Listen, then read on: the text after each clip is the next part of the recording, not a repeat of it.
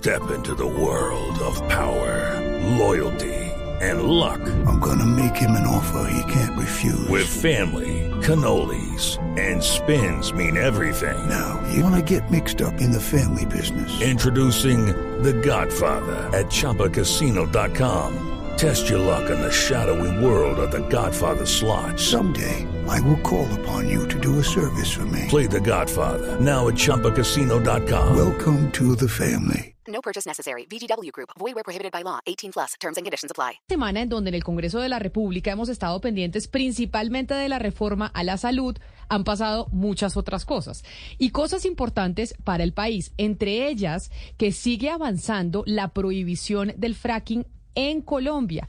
El martes se aprobó en Senado 62 votos a favor, 9 en contra que se prohibiera este eh, mecanismo de extracción de hidrocarburos en nuestro territorio. Este fue un proyecto de ley que presentó la ministra de Medio Ambiente, Susana Muhammad, en apoyo con 80 congresistas y tengo entendido que más de 170 mil firmas.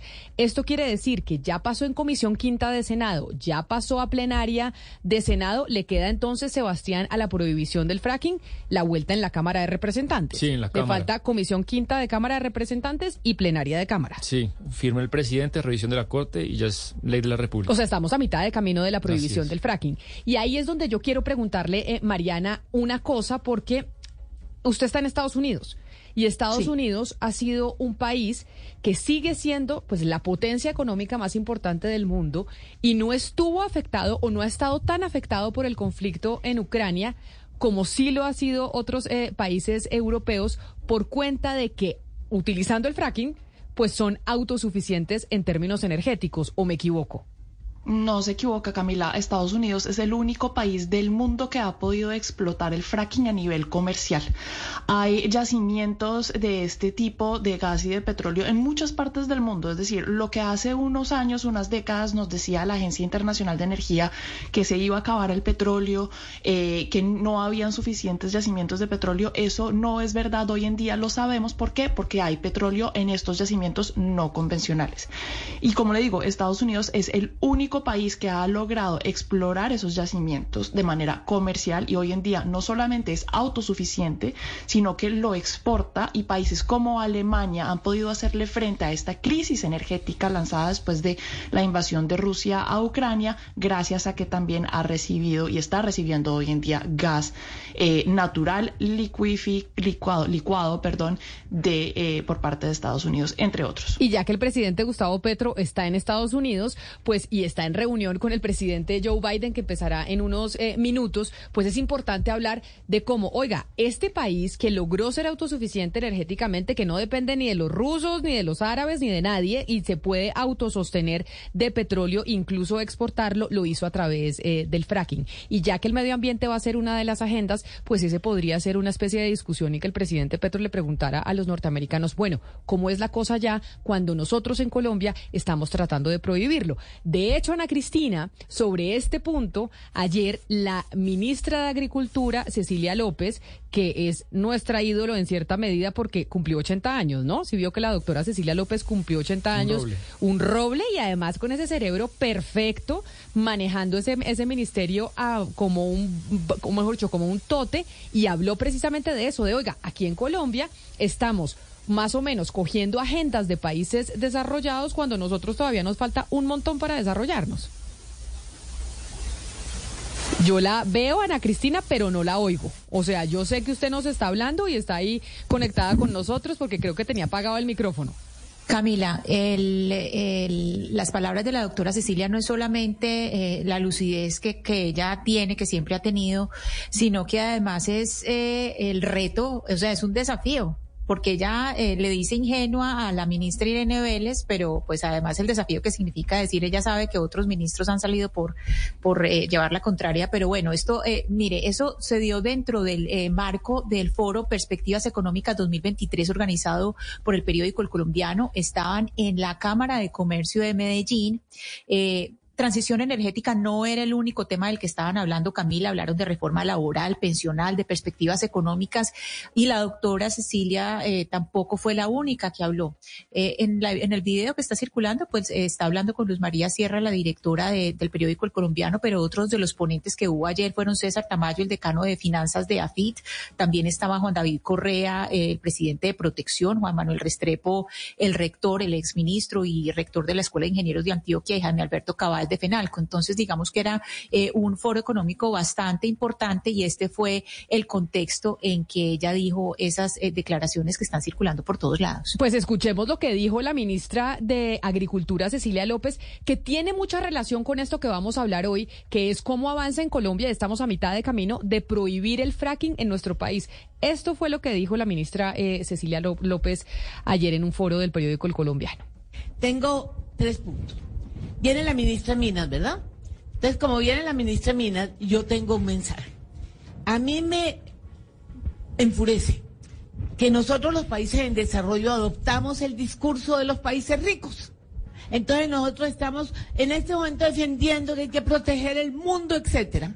Y no se dan cuenta que lo que nos están exigiendo a nosotros fue exactamente lo que ellos no hicieron. Los países ricos tuvieron la revolución verde, usaron todo lo que nos están prohibiendo que usemos, con eso lograron la productividad que nos ha sacado del mercado. Y nosotros somos tan ingenuos que repetimos eso como unos loros.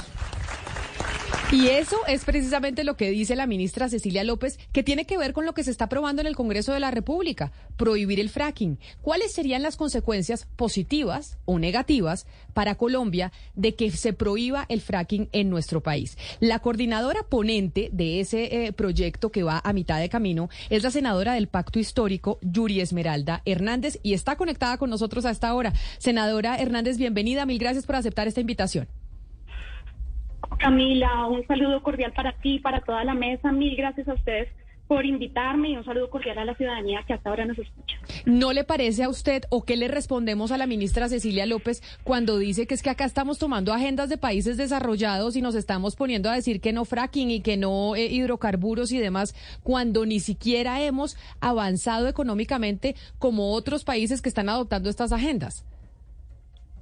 No, mira, yo creo que justamente ese discurso de la ministra va en contravía de una apuesta planetaria, de un propósito en el que debemos juntarnos como planeta y de una apuesta que ha hecho el presidente Gustavo Petro en este gobierno y que tiene que ver con la transición energética, con dejar atrás la extracción indiscriminada de recursos, con dejar atrás eh, como pilar fundamental del desarrollo la extracción de hidrocarburos y avanzar hacia la transición energética, porque si bien hoy, eh, como les escuchaba, eh, a mis antecesores, eh, hay una crisis energética, eh, también hay una crisis climática planetaria. Estamos enfrentando un momento histórico en el planeta en el que se está poniendo en juego y en el que el debate gira alrededor de la preservación de la vida, no solamente de los seres humanos, sino de todas las especies y de todas las formas de vida en el planeta, o avanzamos y profundizamos en ese modelo que es el que nos ha llevado hoy a esta crisis, a esta emergencia global eh, en términos de cambio climático y de calentamiento. Senadora Hernández, lo que pasó el martes en el Senado fue casi que aplanadora, porque fueron 62 votos a favor de la prohibición de fracking en contra de nueve que decían no deberíamos eh, aprobar la prohibición del fracking. Ustedes en, en la estructuración del proyecto, para que le cuenten a los colombianos, ¿tienen medido cuáles son las cosas positivas y cuáles las negativas de prohibir el fracking? ¿Qué le pasa a Colombia? Porque todo, o sea, toda decisión pues tiene unas consecuencias positivas y unas negativas y uno valora qué es qué pesa más. ¿Cuáles son las consecuencias negativas de prohibir el fracking en nuestro país? Pues, pues bueno, eh, Camila, yo creo que hay que hacer varias precisiones. El proyecto de ley se delimita a la prohibición del fracking, es una técnica de extracción de hidrocarburos solamente en etapas horizontales y en una cosa que se llama yacimientos no convencionales. ¿Qué significa eso para decirlo en términos cristianos y para que la ciudadanía nos lo entienda? No estamos afectando los mecanismos ni la extracción ni los procesos de extracción que hoy se están dando en Colombia, que son los convencionales. No estamos tocándolo, no estamos afectando ni ese proceso, ni tampoco se está generando una afectación del marco fiscal de mediano plazo, es decir, que no vamos a poder a poner en crisis, eh, digamos, esa, esa estabilidad financiera que viene por cuenta de los hidrocarburos. Lo que estamos haciendo mediante el proyecto de ley es prohibir una posibilidad, una puerta que no se ha abierto de todo en Colombia y que tiene unos impactos y unos efectos tanto sociales como ambientales enormes. Abrir la puerta a, hacer fracking y a explorar y explotar hidrocarburos en yacimientos no convencionales significa abrir la posibilidad a que tengamos impactos ambientales de contaminación de acuíferos enteros en regiones enteras, cosa que no sucede con los convencionales porque los impactos son localizados y controlables y abrir la posibilidad a la degradación de ecosistemas enteros que además dejan unos pasivos ambientales a perpetuidad, es decir, que nunca en la vida se van a poder recuperar y creo que eso es lo que, ese es el mensaje para la ciudadanía, eso es lo que contiene el proyecto de ley. Y además quiero contarte, eh, Camila, que este proyecto de ley fue resultado de la concertación, llevamos varios meses concertando, incluso con los partidos políticos que han defendido y que están del lado de la explotación de hidrocarburos, como el Partido Conservador, como Cambio Radical, como la U, como el partido, eh, si se quiere incluso en, en algunos escenarios el Partido Liberal, eh, nos acompañaron eh, en este proyecto, en, este segundo debate, porque fue un tema concertado en el que se definieron los alcances del proyecto, en el que se blinda la estabilidad energética y, financiera del país, pero en el que se cierra la puerta a profundizar en ese modelo extractivista, en ese modelo económico por el que se ha ido Colombia, que nos tiene en la situación en la que hoy estamos, que además, valga la pena decirlo, eh, le debe esa promesa del desarrollo a las regiones que históricamente han sido explotadas. Ustedes van a los puntos eh, de mayor extracción en el país, uno mira las comunidades locales y encuentra que esa promesa del desarrollo nunca llegó, que quedó la pobreza, que quedó la miseria, que simplemente trabajaron como empleados para unas multinacionales, que se van de allí, dejan el hueco ambiental, dejan el daño y no pasa nada con esas comunidades. Entonces, simplemente lo que estamos aquí haciendo es cerrar una puerta y fortalecer el camino que el país y que el mundo lo ha dicho y es el camino hacia la transición energética a energías sostenibles y energías limpias. Pero, pero por eso yo le decía, senadora, y le preguntaba a mi compañera Mariana, que está en Washington, que Estados Unidos eh, logró ser independiente en términos eh, energéticos utilizando el fracking y que también están montados en la agenda verde, pero que saben que eso tiene unos eh, pues beneficios para ellos como economía. Permítame yo eh, saludo a José Armando Zamora, que es el expresidente de la Agencia Nacional de Hidrocarburos, pero que además es miembro de la Comisión Interdisciplinaria e Independiente sobre el Fracking. ¿Quién nombró esta comisión, Sebastián? Pues eh, Camila, esta controversia del fracking lleva mucho tiempo y un poco el tema constitucional y jurídico fue una decisión salomónica que adoptó el Consejo de Estado de crear una comisión, como usted lo dijo, independiente la conformaron 13 personas, 11 académicos colombianos y dos internacionales de diferentes disciplinas. Hay geólogos, hay médicos ahí, como el doctor, Zamora, que hay ingenieros, y hicieron un documento de 300 páginas en el que evalúan en Colombia, no en el mundo, en Colombia los riesgos y lo que se sabe, digamos así, el estado del arte del fracking en Colombia. Eso se publicó, no sé si el doctor Zamora me corrige, pero eso fue en febrero del 2019, se, se, se publicó ese documento. Doctor Zamora, bienvenido y gracias a usted también por conectarse para hablar de este proyecto que ya está a mitad de camino eh, después de la, de la aprobación en plenaria del Senado de su prohibición. Gracias por acompañarnos. Buenas tardes, eh, un gusto estar aquí con ustedes, eh, Camila. Y la pregunta que yo le hacía a la senadora que está también conectada con nosotros, eh, doctor Zamora, es, bueno, si se prohíbe el fracking en Colombia, que ya vamos a mitad de camino de ese proyecto, ¿cuáles serían los beneficios? Ella nos menciona que son los, el tema ambiental, y es que no pondríamos en riesgo el agua, los territorios, etcétera, etcétera. Pero ¿cuáles serían, pues, en qué nos perjudicaría a nosotros como nación?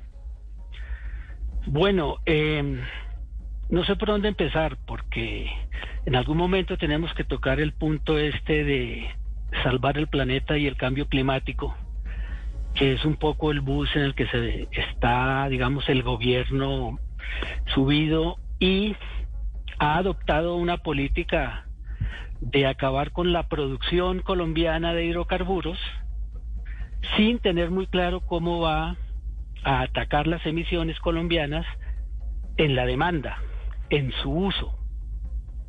Eh, entonces, las consecuencias negativas, empecemos por lo negativo de prohibir el fracking. Ahí ya ha sido identificado un yacimiento no convencional que puede triplicar las reservas de petróleo y multiplicar por cinco las reservas de gas.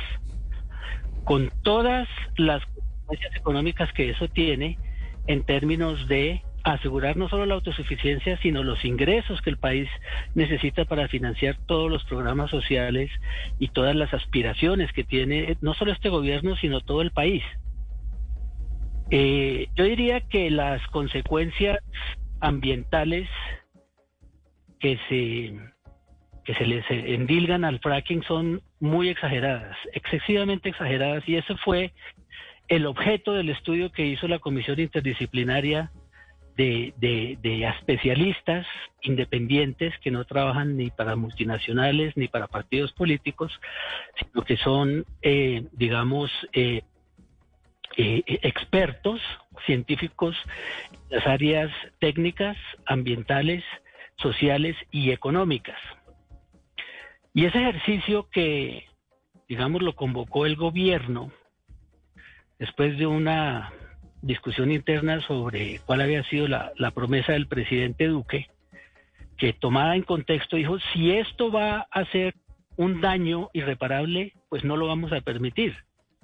Pero ese sí, como se dice en inglés, es un big if el gobierno del presidente Duque pues dijo, no, vamos a mirar la evidencia científica y vamos a pedir un concepto, porque una cosa es hablar en la calle a nivel de política, y ahora vuelvo sobre el papel de la política en los países que no lo han permitido.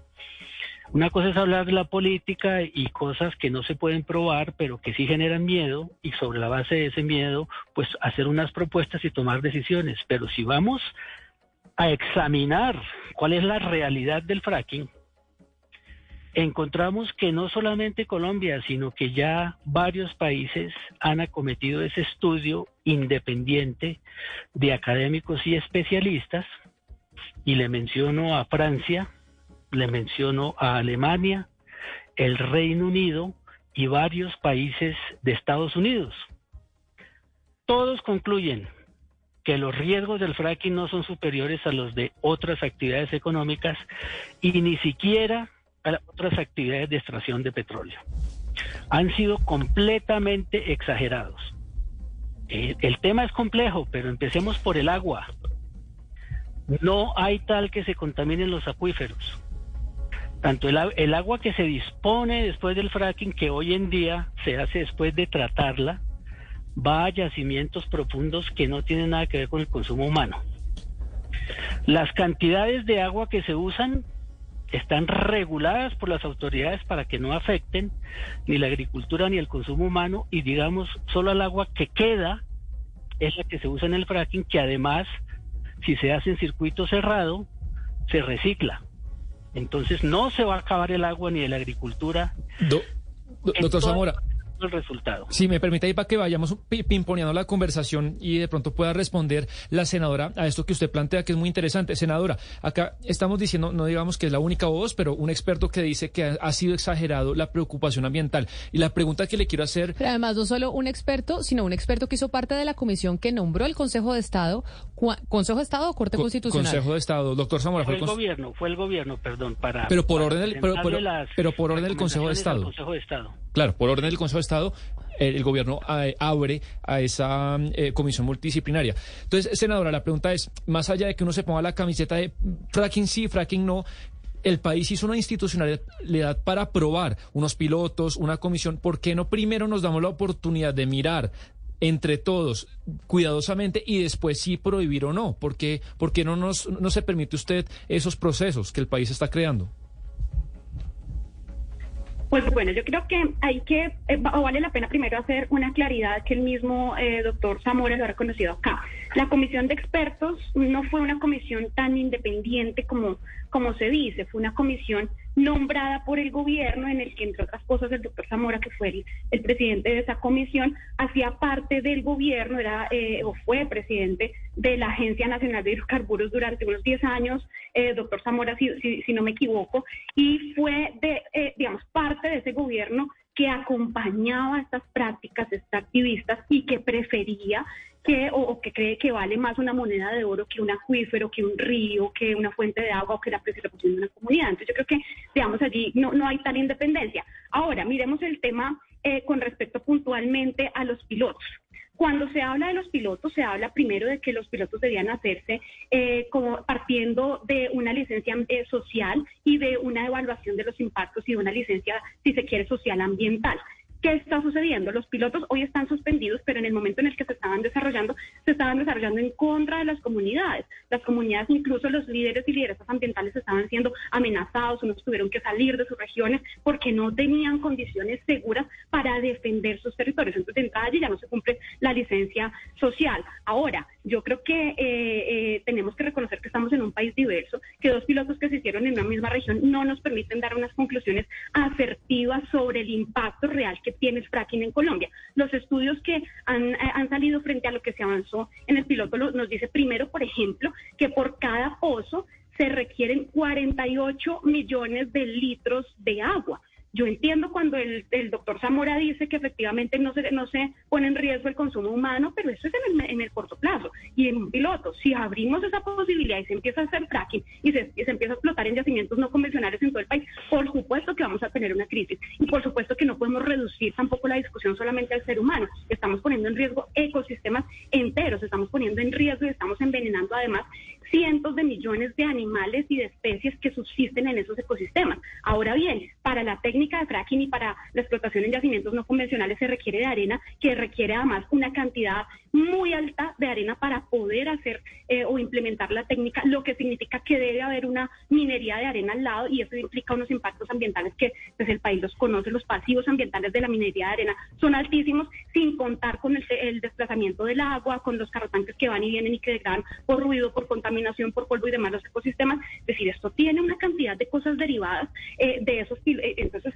lo primero que creo es que los pilotos no van a garantizar que tengamos una evaluación objetiva, además con la multiplicidad de ecosistemas que tenemos en todo el país. Y segundo, con lo que se pudo avanzar con los pilotos y con las investigaciones internacionales que hay, creo que está eh, eh, sobre eh, está clarísimo en los impactos negativos en términos sociales y ambientales que tiene el país o que tiene el fracking más bien en el país.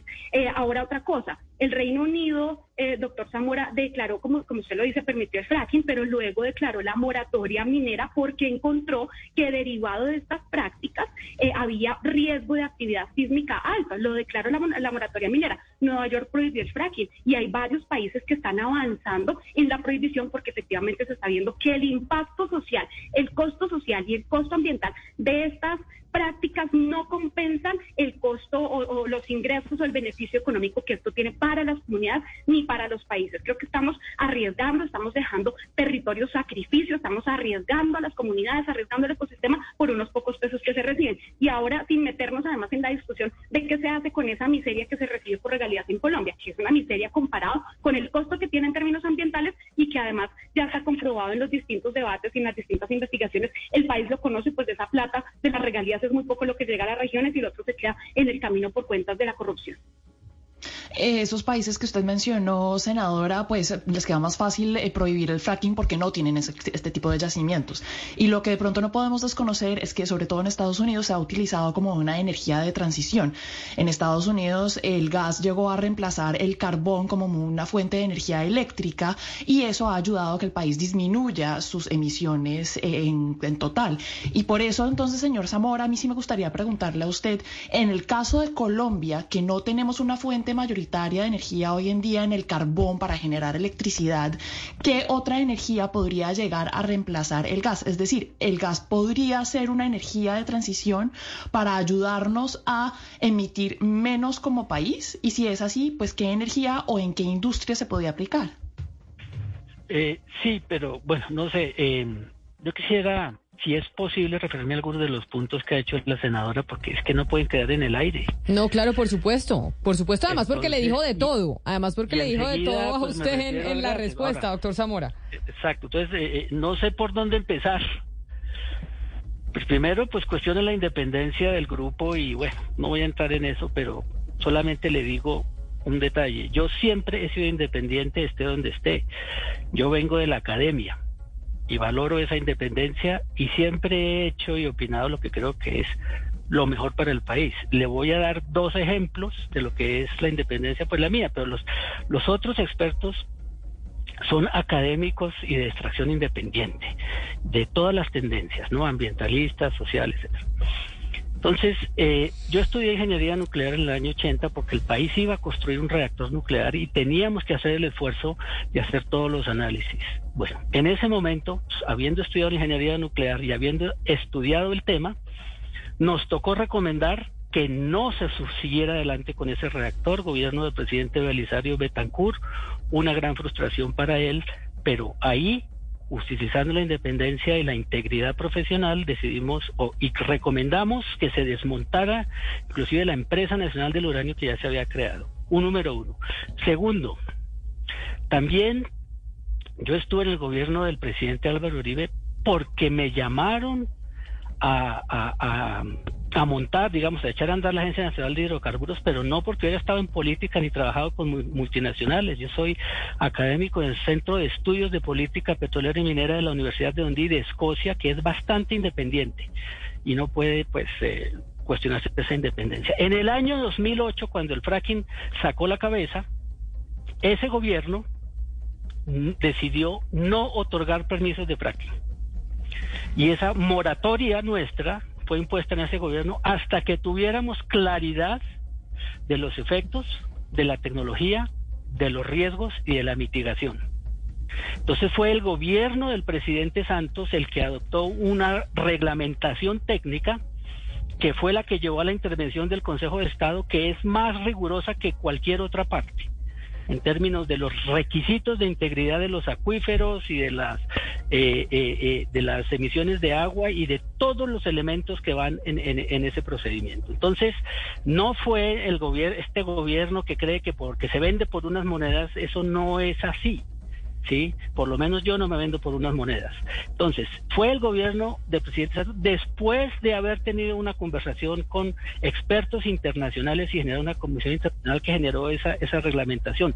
Esa fue la reglamentación que intervino el Consejo de Estado y de la cual el Consejo de Estado, de manera independiente, vio que estaba bien hecha y que se respetaba el principio de la prevención, ¿sí? El principio de la precaución. Porque toda actividad humana tiene riesgos.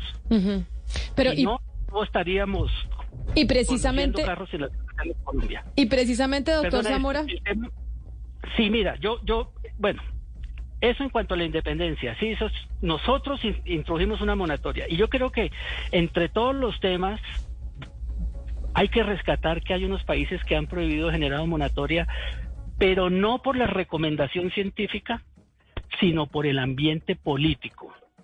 Ergo, o es decir, Francia no hizo uno, sino tres estudios independientes y todos dijeron que el fracking no era más riesgoso que cualquier otra técnica, pero sin embargo, para formar coalición de gobierno, y aquí es donde está el, para hacer coalición de gobierno y ceder a los ambientalistas, al Partido Verde, entonces decidieron prohibirlo, pero no solo el fracking, sino toda extracción petrolera, pero como pues decían ahora, porque Francia no produce. Entonces, el efecto en el desempleo, en la actividad económica, era minúsculo, o sea, políticamente el beneficio de prohibirlo era mayor que el costo. Igual pasó en Alemania. En Nueva York también, porque Nueva York no tiene actividad de producción, pero lo importa de Pensilvania, que son los vecinos. Entonces, en Nueva York no le compensaba crear todo el aparato regulatorio y toda la normativa que se requiere, si lo podía de una manera muy barata importarlo de Pensilvania. California, que es un país ambiental, es un estado ambientalista, cuando su, su gobernador, en este momento se me escapa el nombre, vio que era más contaminante importar el gas de fracking que producirlo, se dieron cuenta pues que, que, no tenía sentido. Entonces los países que lo han prohibido lo han prohibido por razones políticas como lo estamos prohibiendo aquí, no porque el fracking sea tan malo como dicen que es. Y me refiero a la sismicidad también. La sismicidad está entendida, estudiada y es controlable porque la sismicidad uno de los expertos del panel, que es una autoridad global en el tema, claramente estableció que la sismicidad se produce por la reinyección de agua cercana a las, eh, a las fallas geológicas. La mayor sismicidad que hemos eh, eh, que se ha detectado en Colombia ha sido por las operaciones de Puerto Gaitán, que son convencionales. Allá se usa el agua y se reinyecta y ha generado sismicidad. Entonces se utiliza, y, eso es lo último que me voy a referir ahora porque yo sé que estoy usando mucho tiempo, pero es que uno, necesita el tiempo para rebatir las cosas que se dicen. No, entiendo perfectamente. Toda su vida y está convencido. Entiendo perfectamente, doctor Hernández, y si precisamente sobre uno de los puntos que usted dice, quiero preguntarle a la, a la senadora, doctor Zamora, quiero preguntarle a la senadora Hernández, y es sobre el tema de California. Sin duda alguna, si hay un estado en los Estados Unidos que ha abrazado la agenda verde, es el estado de California. Y el eh, doctor Zamora decía, en California encontraron que tal vez era más contaminante con el planeta importar el gas que hacer eh, y, autorizar el fracking para poder obtener ese gas que se necesita para la operación energética eh, de los humanos. ¿Ustedes han evaluado eso, eh, senadora Hernández? Y es que tal vez nosotros prohibimos el fracking, pero si tenemos que terminar importando, eh, termina siendo más perjudicial para el planeta, como pasó con California, por ejemplo.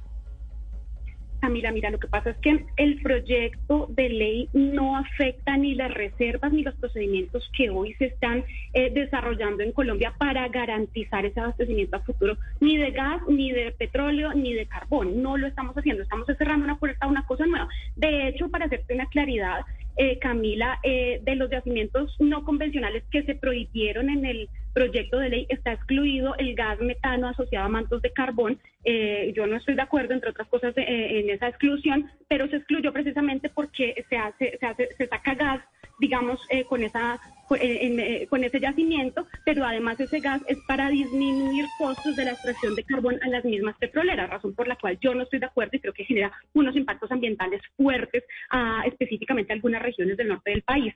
y lo que significa eso entonces es primero que no se utiliza para el consumo, es decir, no vamos a tener crisis de gas en Colombia y no estamos tocando eso que se hace hoy para garantizar esa disponibilidad de gas. Es que la discusión no tiene nada que ver con eso y yo creo que a la ciudadanía tiene que quedarle absolutamente claro que lo que hacemos acá es simplemente cerrar una puerta para avanzar y abrir unas nuevas en la transición energética. Además, creo que se ha hablado falsamente en el mundo y, y creo que el doctor Zamora también lo conoce, se ha dicho que el gas es un, es un combustible verde, no es así, no es cierto, no es el combustible de la transición. Si uno escucha, por ejemplo, las intervenciones de la ministra Irene, eh, entiende que este gobierno está comprometido con una real transición energética que explora alternativas distintas y que realmente son sostenibles y que no generan los impactos ambientales tan nocivos como estos eh, combustibles. Por ejemplo, el hidrógeno verde, el hidrógeno azul, incluso la posibilidad de sacar helio del subsuelo que se está planteando, si ustedes lo revisan en el plan de desarrollo, y es una apuesta y un compromiso que tiene Colombia con América Latina y con el mundo eh, eh, ser pionera en estos temas. Entonces yo creo que hay distintas posibilidades, pero hablando desde las claridades del alcance del proyecto y desde las claridades de la crisis climática y de, y de las complicaciones energéticas que tenemos en el país. Yo eh, quisiera que siguiéramos dialogando un poco sobre algunas afirmaciones que dice la senadora Hernández y preguntarle a usted, señor Zamora, y es, eh, la senadora nos eh, acaba de decir, ya, ya lo ha dicho un par de veces, que no son mayores los beneficios que el fracking trae a las comunidades. Eh, las regalías. Yo le quiero preguntar a usted eh, qué cifras tiene o eh, si está de acuerdo con, con esa afirmación, eh, qué, qué cifras tenemos sobre lo que recibe la comunidad, las comunidades donde se hace fracking. Sí, es que son varios los temas, ese lo tenía también en la lista. Mira, la licencia social, que era el tema en realidad central en la, digamos, en, el análisis de los expertos, llevó a que se hiciera un proceso de consulta e información y consulta libre, informada, etcétera, que entre otros los grupos eh, opuestos no dejaban hacer, pero se hicieron. Y cambiaron la percepción de la comunidad porque claramente lo que son regalías, si se triplican las reservas del país en una zona tan concentrada, el flujo de regalías va a ser muchísimo mayor al de cualquier región del país. Departamentos como Meta y Casanare, pues si hay corrupción, eso no es culpa del fracking. No, o sea, eso es eh, prohibir el fracking por la corrupción es un poquito como, no sé, muy raro. Pero si se maneja bien, esos países tendrán mejores ingresos y se les y se, y se estaba montando un plan de monitoreo de los ecosistemas, monitoreo de la calidad del aire, monitoreo del tráfico, un plan de monitoreo de la salud como no lo hay en ninguna otra parte del país. O sea, la región iba a ser claramente beneficiada con esta actividad.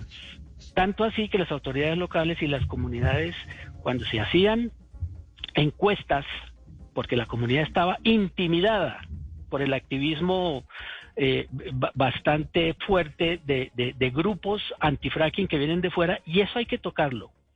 ¿Cuál es el origen del movimiento antifracking en global? Porque ahí está la clave de todo. Las comunidades empezaron a tener una actitud positiva al proyecto y es más. Y bueno, yo les conté una infidencia, le a la ministra, ministra, vaya a las comunidades a ver qué están pensando, porque eso es- de eso se trata, ¿no? De que las comunidades se tengan en cuenta. Y me dijo, no lo vamos a hacer porque ya es una decisión tomada. Entonces ahí también hay un poquito de inconsistencia. ¿Y por qué tienen que ser grupos de fuera los que vienen a asustar a las comunidades cuando se hace un diálogo donde se oyen las partes y la comunidad queda convencida de que le trae más beneficios, como era la situación o es ahora en la comunidad? Entonces aquí estamos actuando contra los principios que nosotros pregonamos. El tema antifracking, y yo también quiero hacer una aclaración, hay otros países que lo están desarrollando. Está Argentina con un plan muy ambicioso y le ha servido muchísimo para mejorar su, su autosuficiencia. Y China, China va muy, muy rápido en el aprovechamiento del gas de fracking. Eh, donde ha habido problemas principalmente es en Europa. ¿Por qué? Y esto ha sido documentado. Y no voy a hablar de Colombia porque son, pues, al que me intimidan es a mí.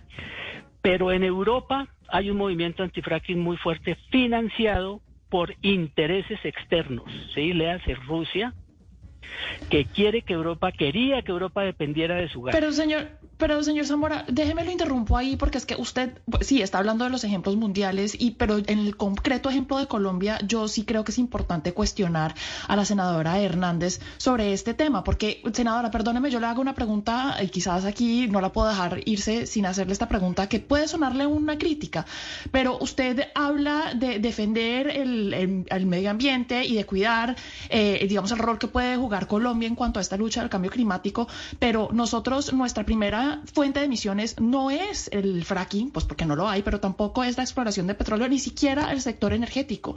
¿Por qué no tienen ustedes unas propuestas que serían mucho más eficientes en combatir nuestras emisiones? Por ejemplo, para modificar el uso de suelos en Colombia. De ahí viene la mayor emisión de, de gases de, inverno, de efecto invernadero de nuestro país o el sector transporte.